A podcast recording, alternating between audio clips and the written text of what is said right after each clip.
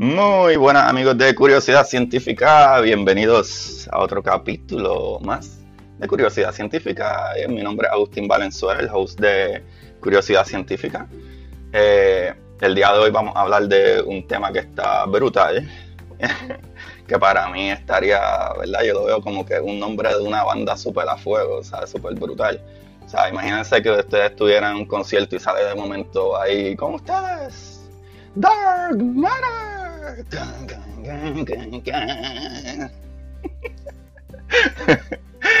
Dark Matter. Hoy vamos a hablar de la materia oscura. Materia oscura, mi gente. Eh, ¿verdad? Nuevamente agradecido a todos los que escuchan el podcast y más aún a los que me escriben y hacen preguntas y opiniones, ¿verdad? Esperando mejorar cada vez. Eh, como anteriormente yo les he mencionado, ¿sabes? Yo no tengo un PhD, un doctorado en en ninguna de estas cosas, eh, pero me encanta, me encanta estudiar estas cositas y me encanta aprenderlo. So, hoy vamos a empezar eh, eh, este podcast, ¿verdad? con un par de cositas que me preguntaron y un par de detalles que creo que debería de aclarar también, ¿verdad? Por ejemplo, primero, el Hubble Telescope, ¿verdad? El, telescopio Hubble que hablamos en, capítulos anteriores. De cuando ¿verdad? Este, Edwin Hubble descubrió que habían otras galaxias y etcétera, pues sí, el, el telescopio está nombrado ¿verdad? después de Edwin Hubble, ¿verdad? En, honor a él, por haber descubierto esta galaxia y pues otra cosa que estoy muy emocionado es que hay un nuevo baby en camino, ¿verdad? Hay un, hay un nuevo juguetito que va para allá arriba, que es el James Webb Telescope el telescopio James Webb, que también es nombrado después de uno de estos científicos, estos muchachones, que están bien fuertes en la materia. Y aparte de esa emoción es que el launch, ¿verdad? Que se supone que será en 2021, ¿verdad? En 2021, pero va a ser en marzo 30. Marzo 30 es mi cumpleaños, mi gente. So, otra vuelta brutal es que el James Webb, ¿verdad? El telescopio James Webb eh, tendrá más resolución, más sensibilidad y aparentemente podremos ver la formación de las primeras galaxias. ¿Sabes? Eso está brutal. O sea, cuando dicen como que aparentemente vamos a poder ver la formación de las primeras galaxias, para explicarles algo también a ustedes, es que lo que nosotros vemos aquí, ¿verdad? En, la Tierra, es algo que sucedió tiempo atrás. O sea, miles de años atrás o millones de años atrás y, y años años luz, ¿sabes? Billones de años luz o, millones de años luz atrás, pero en lo que esa luz o esa, esa información nos llega hasta nosotros, es como lo que sucede en el centro del Sol, que ese fotón, ¿verdad? Esa energía que sale del Sol tarda 8 minutos a velocidad de la luz en llegar a donde nosotros, pero se creó tiempo atrás, pero 8 minutos después nosotros lo vemos, ¿verdad? Es como cuando cae eh, eh, ¿verdad? el rayo o los truenos en conjunto, que a veces tú ves que la luz llega en un momento y el, obviamente el sonido viaja un poco más lento, pero todo sucedió en ese momento. Pero uno llega antes, uno llega después, pero se creó un tiempo después. Si estamos lo suficientemente lejos de, del rayo, esa, ¿verdad? De, esa luz, ese, ese thunder, este, esa, luz nos llega un poco después. Eh, aunque usualmente es súper, súper rapidísimo, ¿verdad? Pero Ahora, tengo un par de preguntas que me hicieron sobre otros capítulos como el del Sol, ¿sabes? Y estas las voy a contestar o, las estoy trayendo porque varias personas me hicieron más o menos las mismas preguntas. Me han hecho otras preguntitas más o menos, pero en específico hay dos de las preguntas que creo que varias gente me sigue preguntando, ¿verdad? Y por ejemplo, en el capítulo del Sol yo les dije que el Sol es básicamente gases y plasma, ¿verdad? Qué es lo que hay ahí adentro, diferentes gases, y etcétera. O sea, como 75% es, eh, ¿verdad? Un gas y el otro 20, 20 y pico por ciento son otros gases como helio, etcétera. Este, y nada, eso, eso, es básicamente lo que hay ahí, polvo y etcétera. Y me preguntaron que si uno podría atravesar el sol. Y la verdad es que sí. O sea, si tú no te quemaras y no te incineraras y no si fuera un Superman que no te fuera a quemar con lo caliente que está ahí, sí, tú podrías atravesar el sol de la guada, porque es gases y plasma lo que hay adentro. Y entonces, esto me da un poco de risa esta pregunta porque hay demasiada gente preguntándome esto mismo. Que si yo creía en los aliens. Y pues sí, pero no, no tal vez como todos creen. ¿Sabes? Porque, porque básicamente, ¿verdad? Vida alienígena no solo es el clásico muñequito verde cabezón, ¿verdad? Que en todas las películas nosotros lo, lo humanizamos un poco. ¿Sabes? No sé, no se sabe, a lo mejor si existe de esa manera, a lo mejor si es un humanoide o lo que sea, pero de que definitivamente hay vida en el universo, otros planetas, que hay otro alien, aunque sea a nivel, ¿verdad?, de bacterias. ¿Sabe? Una vida puede ser a nivel microscópico. O sea, porque hay literalmente en todo el universo los materiales necesarios para crear vida. O sea, que si carbón, que si. O sea, todos los materiales que pueden crear vida. Lo que realmente para que haya vida solo se necesita agua. El agua es como eh, eh, el famoso mar muerto, que no está muerto como la gente cree, Corilla. O sea, hay vida a nivel microscópico ahí. Que otras especies no puedan sobrevivir es diferente, pero a nivel microscópico se puede. ¿Sabe? Es más, hay un animalito a nivel microscópico que se llama el tardigan. Eh, creo que es tardigan. pueden chequearlo. Anyway, pueden chequearlo como el oso del agua.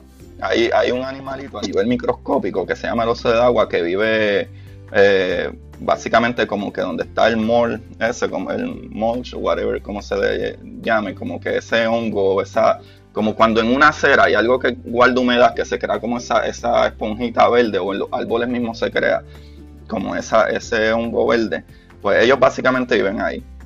Y ese animalito, ¿sabes? Puede cuando se seca eh, la humedad o el agua, básicamente se mueren, ¿sabes? O, se, o, se, o se, seca completamente y cuando vuelve la humedad, vuelve y revive. O sea, eso, hay, hay animales en un universo, incluso en nuestro planeta, que ni nos explicamos cómo es, pero son casi hasta, hasta eh, yo podría decir, invisibles, eh, invencibles, ¿verdad? Inmortales, ¿sabes? otro ejemplo, ¿verdad? Que como dije, como que son, se necesita agua para que haya vida. Una de las lunas de Júpiter, ¿verdad? Europa tiene una corteza de hielo también. So, si tiene una corteza de hielo, es muy probable de que, obviamente, es agua, el hielo que es agua. So, ¿qué tú me quieres decir con eso? Si hay una corteza de hielo, probablemente a lo mejor en el fondo, adentro, adentro, bien adentro, en ese punto más allá abajo de, ahí, a lo mejor hay agua que está corriendo, que no está toda congelada. Y como sabemos científicamente, si hay agua, eh, ¿verdad? El agua básicamente es lo que se necesita para crear haya vida, ¿sabe? Y si queremos, ¿verdad? Ni tenemos que irnos tan lejos. Eh, los peces toman el oxígeno de manera diferente a los humanos también. So, a lo mejor no necesariamente eh, una vida extraterrestre, ¿verdad? O alienígena, tiene que respirar el oxígeno de la misma manera que nosotros lo hacemos, porque como, como los mismos animales en la Tierra eh, viven como, eh, ¿verdad? Este, como los mismos peces, ¿verdad? Que ellos como que se tragan el agua y, la, y básicamente como que las células de su, ¿verdad? De, la sangre, ¿verdad? Y etcétera, recogen ese oxígeno y oxigenan el resto del cuerpo. ¿verdad? Más o menos. No soy un experto en eso, pero es como más o menos como que eso es lo que sucede. Eh, pero, ¿verdad? ¿Qué, te dice que no hay otros planetas llenos de especies que se oxigenen o no oxígeno? Tal vez otro tipo de, de, cosas que ellos respiren. No lo sabemos realmente. Pero, anyway, los quiero dejarle entonces con esas palabras, a ver si, ¿verdad? Espero haberles contestado un poquito las ciertas preguntas que me dijeron, que fueron las más que me han preguntado constantemente. Pero vamos a lo que vinimos, el Dark Matter. Materia oscura. Es que ese nombre está perfecto para una banda metal bien fuerte. Primero vamos a comenzar a volarle la cabeza desde tempranito, papá.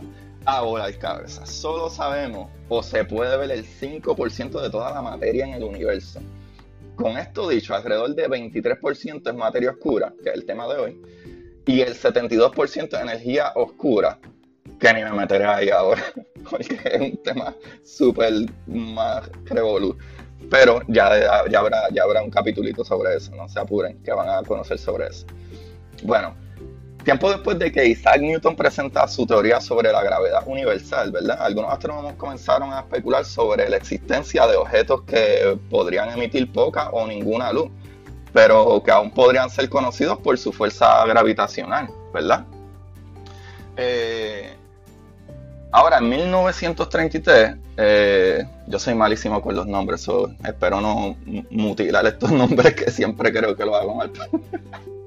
en, 1933, Fritz Zwicky, el apellido es Z, W, I de punto, C, K y, Y. hizo un estudio, ¿verdad? En 1933, Fritz Zwicky hizo un estudio del movimiento de las galaxias dentro del cúmulo coma.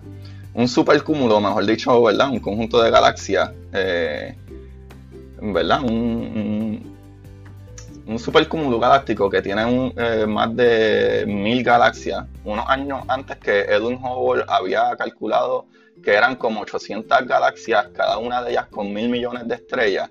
Entonces Zwicky, eh, utilizando el teorema del viral, que, es eso, básicamente promediar, ¿verdad? O hacer un modelo que aproxime un gas real que se encuentra en, en la naturaleza. Es un cálculo que él utilizó, ¿verdad? ¿sabes? A fin de cuentas, el cálculo, una masa de más de 500 veces más que la de Hubble. ¿verdad? Dijo que si sus calculaciones eran ciertas, la materia oscura es mucho mayor que la materia luminosa, ¿verdad?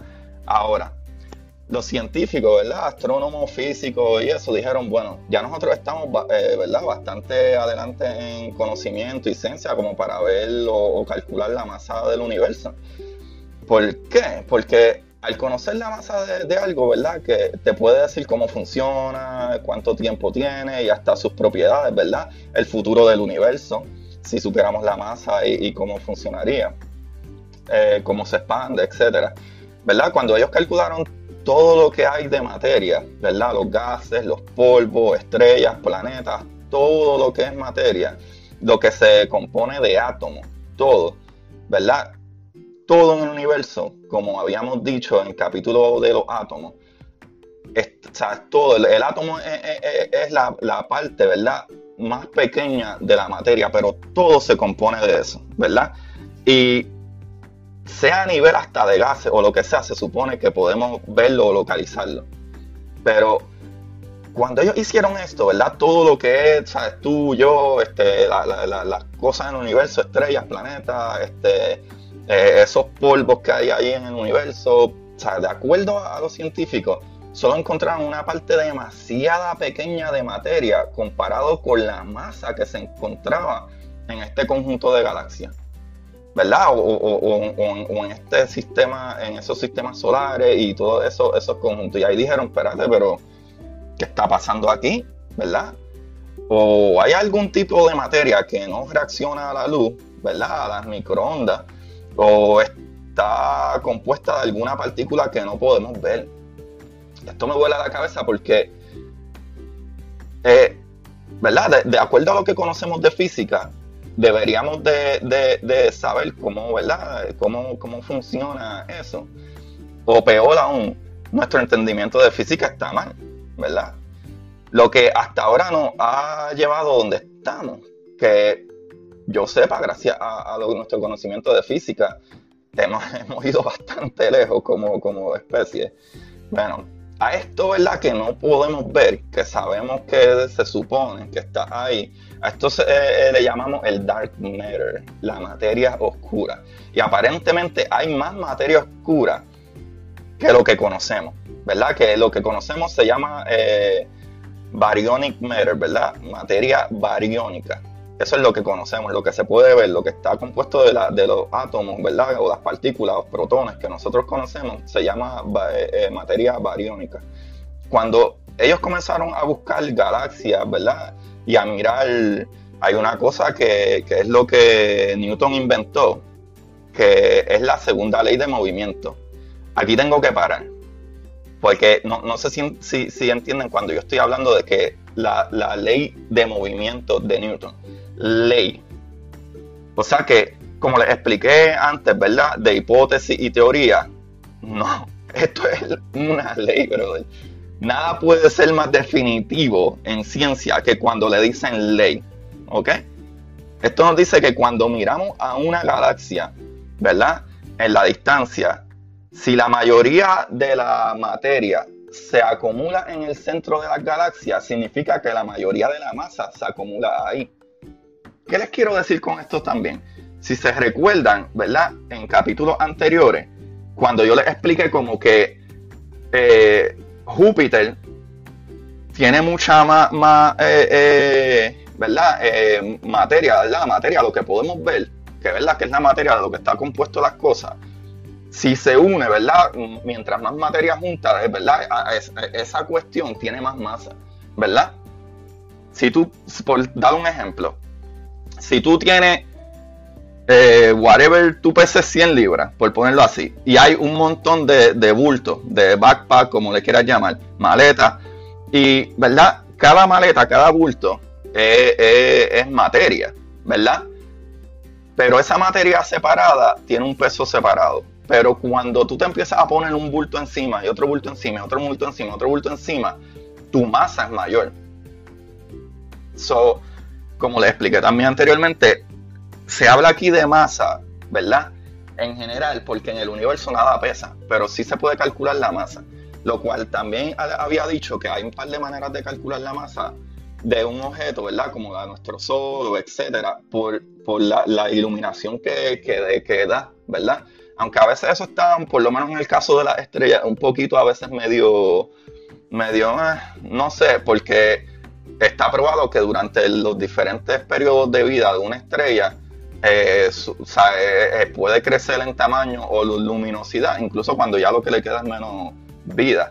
Pero con todo y eso es algo bastante accurate tratar de, de, verificar la masa de algo por su luminosidad. ¿Verdad? Lo que lo que, ¿verdad? Como dije ya, ¿verdad? De, acuerdo a, esta ley de, ¿verdad? De, disculpen, de acuerdo, ¿verdad? A esta ley de, Newton, ¿verdad? Que él dice que, cuando miramos una galaxia en, en la distancia, si la mayoría de la materia se acumula en el centro de la galaxia, significa que la mayoría de masa se acumula ahí. So, lo que dice que las estrellas que están eh, eh, más cerca del centro de la galaxia rotan más rápido que las de afuera, ¿verdad? O la orilla, ya que la fuerza gravitacional debe ser menos por estar más lejos, ¿verdad? Ahora, cuando ellos miran, ven que esta estrella o galaxia en ese conjunto de galaxias están girando igual de rápido que las del centro. Ahora sí, eso mismo es lo que acaban de escuchar hay unas mega galaxias en el universo que están compuestas de galaxias todas juntas. Un grupo de galaxias, unos clusters. Un grupo de galaxias. Cuando ellos miran ahí, ellos se ven y se percatan como que, espérate, ¿verdad? Como lo que le expliqué. Algo con más masa, como Júpiter, que gracias a Júpiter atrae todas esas cosas que vienen por ahí porque tiene más masa y más masa tiene más fuerza gravitacional, más masa junta. Eso es nuestro entendimiento de física que tenemos hasta ahora. So, eh, cuando ellos miran estas galaxias y, estos eh, eh, puntos en el universo, se dan cuenta de que contra supone que mientras más cerca de, ¿verdad? De, esa gran masa o ese centro, supone que las cosas roten más porque tiene más fuerza gravitacional. Los de afuera supone que roten menos. Pero este no fue el caso. El caso es que las cosas en la esquina de, de, de, de, las galaxias o, en las puntas están rotando a la misma velocidad y sabrá Dios si hasta mucho más, ¿verdad? Como si hubiera, ¿verdad? Algo ahí, como si hubiera algo en, esa, en, ese, en esa área, en las puntas también. Esto fue alrededor de los años 1950, los 1960. ¿verdad? Los científicos dicen que hay algo súper mal aquí porque con lo rápido que están girando estas galaxias en la orilla de, este conjunto de galaxias es para que salgan volando fuera de, ese junte. O sea, eh, primero utilizando la iluminación de los objetos y luego la rotación, que ya fue la prueba 2 de que había algo más ahí, ¿verdad? Luego dijeron, tú sabes que vamos a, a ver estos gases calientes, ¿verdad? Que no habíamos considerado a ver entonces dónde está esa masa que, no podemos contar. Y con todo y eso, no, mano, no es suficiente. Y algo súper interesante, ellos miran hacia este conjunto de galaxias y se puede ver como la luz, ¿verdad? Se distorsiona por la gravedad, como si hubiera algo ahí, algo en el medio, como cuando uno mira a través de una botella de cristal, ¿verdad? Que esa materia que está ahí y tiene esa gravedad no se ve, ¿verdad? Lo que sea que, está ahí, ¿sabes? ¿Qué le quiero explicar con eso? Cuando, ¿sabes? Cuando tú miras por un, por un lente, como si hubiera un lente, una botella, sabes que la luz o, o, whatever, las cosas se ven medio distorsionadas, pues ellos pueden ver eso cuando miraban, pero no se puede ver qué es lo que hay que lo distorsiona. Solamente que hay como que, o sea, hay algo que tiene una gravedad que no podemos ver, no se puede contar, debería contar como masa por esa gravedad, pero no se ve, no lo podemos encontrar.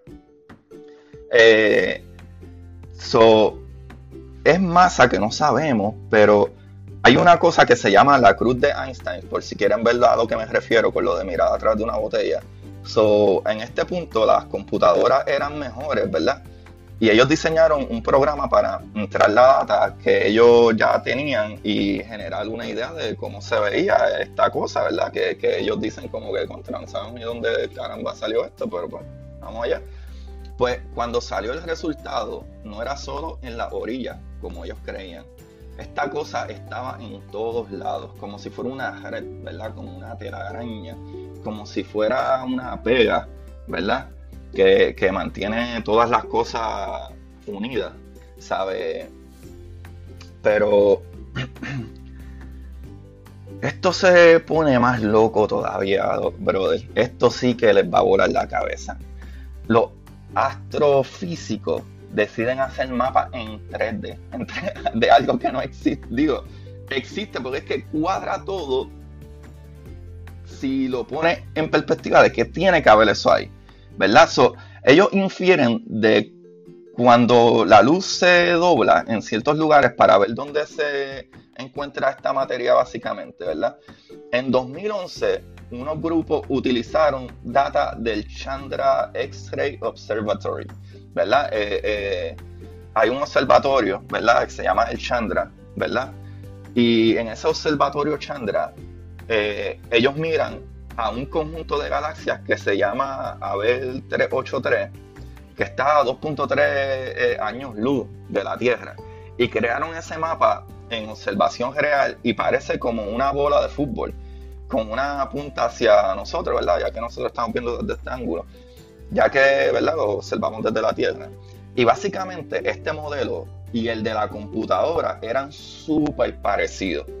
Y fueron dos grupos diferentes. Pero peor aún, ¿verdad? Como un año o algo así después, en, enero del 2012, en uno de los telescopios, esté localizado en Hawái, eh, 343, eh, o sea, tiene como 343 megapíxeles de esa cámara, ¿verdad? Eh, y tomaron fotos a este espacio, ¿verdad? En las galaxias, ese conjunto de galaxias, eh, como cinco años corridos. Entonces escogieron esas fotitos y las pusieron todas juntas. Y con lo que acabaron fue que una vez más el modelo de la computadora estaba bien. So, ya fueron tres diferentes maneras de poner esto y todo indica que debería de haber algo ahí que no sabemos.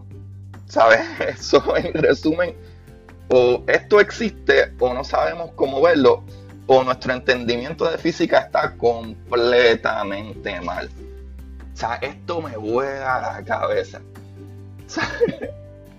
esto está brutal. Esto está brutal porque, ¿sabe? Brother, no, no, no sé ustedes, pero esto está al carete, ¿sabe? con todo el conocimiento que tenemos de física no podemos encontrar eso. ¿Verdad? Por, lo menos hasta ahora ya sabemos que es el Dark Matter y cómo, cómo fue que nos dimos cuenta de que eso existía o no. Pero ¿saben qué? Es que no sabemos realmente lo que es. O sea, te estoy explicando de qué es Dark Matter o lo que decimos que es Dark Matter, esa, esa materia oscura. Pero realmente no lo podemos ver, no sabemos. ¿sabes?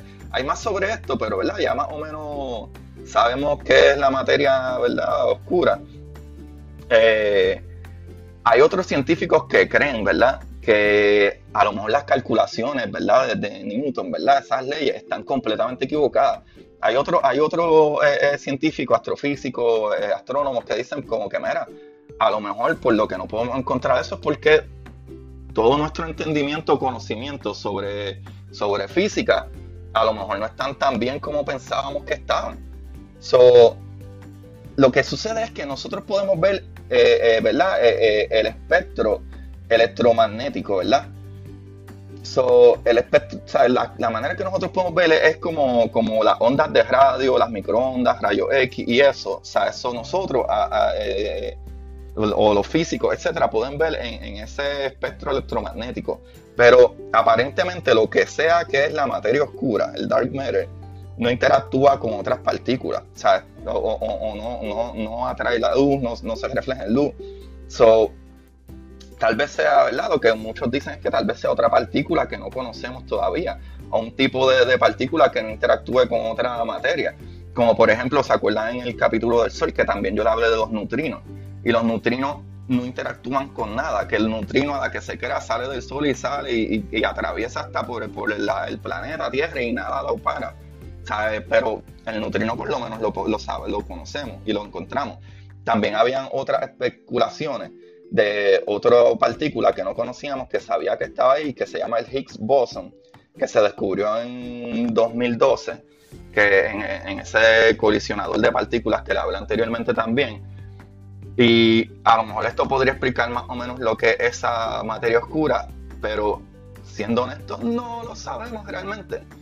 So, hasta ahora, eso es lo que tenemos, mi gente ya saben en verdad que es la materia oscura, ¿verdad? O por lo menos cuál es la idea de lo que es, lo que se supone que eh, se encuentre ahí.